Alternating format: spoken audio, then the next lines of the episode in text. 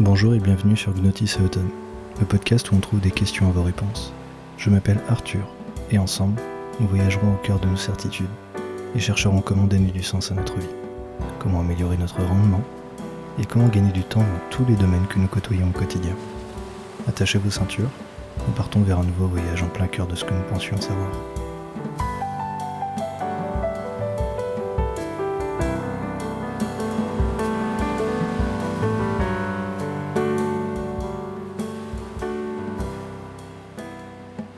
L'épisode d'aujourd'hui va être un peu spécial, puisque aujourd'hui, je vais vous parler d'un film. Je vais vous parler de Into the Wild, qui est un film qui a grandement influencé ma vision du bonheur. Ce film est basé sur une histoire vraie, l'histoire de Christopher McCandless. Ce qui nous intéresse dans ce film, finalement, c'est le voyage que Christopher McCandless va mener, quelle est sa quête de bonheur, quelle est sa quête de liberté, et quelles sont les conclusions qu'il va en tirer. Le voyage de Christopher McCandless est un voyage qui nous emmène vers le bonheur, et notamment un bonheur qui est basé sur un isolement par rapport aux autres. Et à partir de là, en fait, on va pouvoir tirer plusieurs conclusions qui vont être très intéressantes, notamment sur comment est-ce que on est obligé d'intégrer certains côtés dans notre quête du bonheur, qui peuvent nous paraître complètement insensés au premier abord. Dans l'épisode précédent, on parlait justement de comment est-ce qu'on pouvait vivre le bonheur en comparaison avec la joie. Et ici, on a quelqu'un qui va réellement abandonner son confort, abandonner tout ce qui est plaisir de la vie moderne, et il va chercher ce qui est le plus important pour lui au final. Dans sa quête, il va notamment chercher le bonheur via une intégrité parfaite envers ses principes. Ses principes étant la liberté et le respect de toute forme de vie. Au début, son voyage est assez mouvementé. Il commence par avoir différentes expériences qui lui permettront d'acquérir l'argent suffisant pour entamer sa quête en direction du Grand Nord, en direction de l'Alaska. Ce qui est le plus important pour lui, c'est pas forcément les épreuves ou les différentes étapes de sa vie qu'il va traverser, c'est vraiment le but final. Il va vraiment se diriger dans la direction d'un objectif déterminé. Son objectif, c'est de se retrouver en pleine nature, isolé des hommes, qui manquent d'intégrité et qui cherchent à plaire aux autres au détriment de leurs propres rêves. Quelles sont les conclusions qu'il va tirer de son expérience? La conclusion la plus poignante du film, c'est que le bonheur n'est réel que lorsqu'il est partagé. Et maintenant, quelles sont les conclusions, quelles sont les analyses qu'on va pouvoir faire de cette conclusion qu'il tire? Il est allé physiquement au bout. Il a fini par en mourir pour comprendre ce que j'évoquais dans l'épisode précédent. Le bonheur n'est rien de plus que d'être en accord avec ses principes et ses valeurs. Il y a des valeurs qui sont fondamentales pour tous les êtres humains, et une de ces valeurs, c'est de vivre en communauté.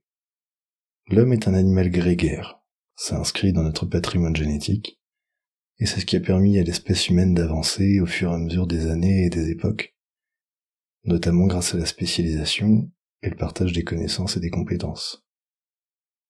Quand on parle de bonheur, on parle d'être en accord avec tout ce que nous avons comme valeur et comme principe. Mais il y a certaines choses auxquelles on ne pense pas quand on pense aux valeurs et aux principes que nous avons. Les choses auxquelles on ne pense pas toujours, c'est celles que nos parents nous ont appris, celles que la société nous a inculquées, mais aussi celles qui sont propres à notre corps, celles qui sont inscrites, dures comme fer dans notre ADN. Donc, maintenant, qu'est-ce que on peut en tirer et comment est-ce que ça peut nous être utile aujourd'hui dans notre quête? Eh bien, finalement, il va falloir rechercher les valeurs que nous allons privilégier et les inscrire profondément dans notre esprit. Pourquoi? Parce que ces valeurs, si on les analyse uniquement et que on n'a qu'une réaction très intellectuelle mais pas ancrée en nous, ces valeurs ne vont pas nous marquer profondément. Et ces choses, il va falloir les inscrire dans notre esprit très profondément nous allons nous auto-persuader du fait que ce sont les valeurs les plus importantes pour nous. Il faut mettre en place des comportements qui vont permettre de privilégier à fond ces valeurs pour ne pas avoir de dissonance entre nos actions et nos valeurs. Ce qui va forcément amener du doute et ce qui va amener des regrets potentiellement. Bien souvent, ces actions que nous allons mettre en place, ces comportements, ça va devenir des barrières pour stopper tout ce qui est tentation et pour tout ce qui est euh, choix difficile à faire. Pourquoi? Parce que c'est extrêmement difficile de résister à la tentation. Il y a une expérience comme ça qui a été faite à l'origine aux États-Unis et qui a été reproduite un peu partout sur Terre. C'est l'expérience de donner des marshmallows à des enfants. Sauf qu'on leur dit, si tu es capable d'attendre 10 minutes, ou 20 minutes, ou 30 minutes, tu auras le droit d'avoir un deuxième marshmallow. Ce qui est intéressant, c'est qu'on a énormément d'enfants qui ne sont pas capables de tenir ces 10, 20, 30 minutes. Peut-être que dans notre corps, il y a des branchements. Prends ce que tu as aujourd'hui. Un tien vaut mieux que deux tu l'auras. Et on n'est pas sûr au final que la personne nous donnera vraiment le deuxième marshmallow.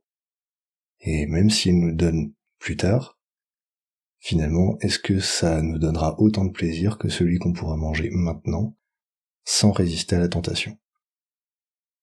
Quand on résiste, on a une frustration, et cette frustration, même si on peut apprendre à la dompter, elle est présente quand même.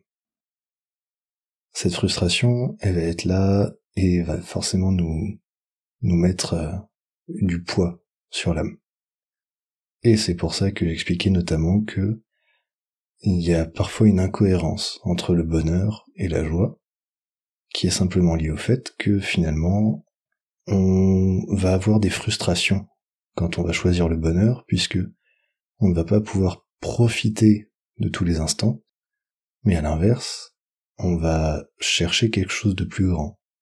Sauf que quand on cherche quelque chose de plus grand, ça veut dire aussi qu'on se limite énormément sur tout un ensemble d'actions qu'on aurait pu prendre et qui auraient pu avoir une portée immédiate.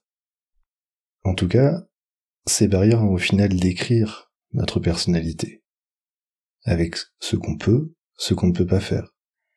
Et c'est ce qui va décrire qui nous sommes pour des observateurs extérieurs, que ce soit nos amis, notre famille, ou les personnes que nous côtoyons au quotidien dans le travail par exemple. Ces barrières vont faire qui nous sommes. Cela nous fait apprendre la tempérance et va nous faire devenir ce que la société appelle un adulte. Qu'est-ce que c'est un adulte? C'est quelqu'un qui est capable de faire des choix rationnels et non pas les choix d'un enfant. Ces choix rationnels, c'est quelque chose d'extrêmement utile et ça nous permet souvent de vivre mieux avec un meilleur logement, avec un meilleur travail, même si cela peut nous éloigner de la passion et de la déraison. Maintenant, où est le piège? Souvent, c'est difficile de comprendre toutes les conséquences des choix que nous faisons. Le piège, il est là, et il est très bien résumé par un proverbe chinois. Celui qui vit sans folie n'est pas aussi sage qu'il le croit. Dans notre corps, il y a branché dans notre cerveau la recherche permanente du plaisir. C'est une envie qui se renforce en fonction de comment est-ce qu'on l'alimente. Par rapport à ça, du coup, on a deux choix. Soit on l'éteint, soit on l'accepte et on vit avec. Quand on l'accepte, on va avoir plusieurs niveaux d'acceptance, soit on va juste la maîtriser, soit on va passer vraiment dans la déraison, des raisons complètes, et notamment c'est le mécanisme qui va se mettre en place dans ce qu'on appelle le renforcement du cycle du plaisir. C'est ce qui fait que quand on prend par exemple une substance psychotrope, qui va nous apporter de l'endorphine, donc l'hormone du plaisir, notre cerveau va apporter une réponse positive et va nous dire, si tu peux reprendre cette substance, eh bien moi je vais t'apporter du plaisir. Et c'est ça qui va entraîner d'une certaine manière la dépendance. Parce que, en fait, on n'est pas forcément dépendant de la substance en tant que telle, mais on est dépendant envers la réponse que notre cerveau va apporter à cette substance. Là où il va y avoir un problème, et notamment un problème qui est très présent dans la société moderne, c'est qu'il est facile d'obtenir énormément de plaisir de manière très simple maintenant. Il y a énormément de substances psychotropes dont on ne soupçonnerait même pas l'existence. L'une d'entre elles notamment c'est le sucre. Le sucre raffiné nous apporte énormément de plaisir et en fait quand on en mange, on a une réponse de notre cerveau qui va nous dire ça c'est quelque chose de bon, il faut absolument que tu en manges. Pourquoi est-ce que c'est un problème? Parce que biologiquement notre corps n'est pas adapté pour une société où on a autant de sucre à l'origine, le sucre, c'est une denrée très rare, et si on pouvait mettre la main dessus, c'était un avantage, puisque ça permettait de passer l'hiver sans craindre de souffrir, de souffrir la faim, de souffrir du froid, parce que tout simplement, on avait suffisamment d'énergie emmagasinée pour pouvoir passer un hiver tranquille. Dans nos sociétés modernes, le sucre est disponible en permanence. En fait, dès qu'on va manger des aliments qui sont pré-préparés, ce qu'on appelle la nourriture industrielle assez classiquement, en fait, il va y avoir du sucre dedans, et parfois à des degrés qu'on ne peut même pas soupçonner. C'est assez facile de trouver des plats préparés où il y a entre 5 et 10% de sucre rapide. Entre 5 et 10%, c'est énorme. Pour donner une idée, le coca c'est 11%, et tout le monde voit le coca comme étant une masse de sucre sur pâte. Et dans certains plats euh, préparés, on peut se retrouver dans certains cas avec pas loin de 10% de sucre rapide. Donc, exactement la même chose que si on avait des morceaux de sucre dans notre pizza, de la même chose qu'on a pu voir les pubs avec des morceaux de sucre qui remplacent notre coca. Là où il y a un deuxième problème, ça va être dans le mécanisme d'accoutumance. Notre cerveau, quand il va être exposé en permanence à la même substance, il ne va pas réagir tout le temps de la même manière. Au début, il va avoir une réaction qui est très forte, et cette réaction va être vraiment ce qui va nous apporter de l'attrait initial. C'est ça qui fait qu'on apprécie une chose à la base, c'est la quantité de plaisir que notre cerveau va fournir. Au fur et à mesure que notre cerveau va être exposé à la même substance, il ne va pas forcément toujours donner la même réponse, et cette réponse va aller en diminuant quand on est exposé à la même quantité de substances qui nous apportent du plaisir. Si je prends tous les jours 10 grammes de sucre, je ne vais pas avoir la même réponse de mon cerveau tous les jours. Au fur et à mesure, mon cerveau va moins apprécier ce que je lui fournis. Et pour avoir la même réponse, la même quantité de plaisir que ce que j'avais au début, il va falloir que je mange de plus en plus de sucre. Et c'est comme ça qu'on va se retrouver à avoir des, régimes alimentaires qui vont complètement se modifier, où finalement on va être tellement habitué au sucre qu'on va rechercher de plus en plus de sucre dans notre nourriture, l'idée étant de pouvoir avoir le même plaisir en mangeant que celui qu'on avait au début. Ce mécanisme d'accoutumance, c'est ce qui notamment va créer tout ce qui est les dépendances, et notamment tout ce qui est dépendance forte, et on pense aux psychotropes et tout ce qu'on va appeler les drogues de manière générale. Les drogues, c'est tout ce qui va apporter du plaisir, mais pour lequel il va falloir prendre des doses de plus en plus importantes pour que le cerveau donne une réponse similaire. Maintenant, pourquoi est-ce que je parle de ça? Si on choisit d'accepter la notion de plaisir, il y a le risque permanent de tomber du mauvais côté du rasoir. Parce que finalement, quand on accepte de d'essayer de maîtriser la réponse de notre cerveau aux différentes substances qu'on va avoir, on est vraiment sur le fil du rasoir à faire attention à ne pas tomber dans l'accoutumance et donc à ne pas tomber dans une dépendance. Si on refuse ce combat, l'autre versant de ce choix, eh bien finalement, on va être dans ce que j'expliquais plus tôt, la frustration permanente. Et en fait, les études ont montré, par rapport aux enfants et les marshmallows, que il y a un certain nombre de personnes qui, dès la naissance, en fait, dès l'enfance, sont incapables de résister de manière permanente à cette frustration, à cette tentation. Et du coup, le seul choix qu'il y ait qui permette de résister complètement à cela, c'est vraiment de se restreindre en permanence et de choisir de ne plus écouter le besoin fondamental de notre corps qui nous dit moi j'ai besoin de plaisir, j'ai besoin de ces choses-là, et notre corps va nous induire en tentation. Pour résister à cette tentation, il n'y a donc qu'une seule possibilité, et cette possibilité, c'est de complètement se fermer dans notre relation avec notre corps.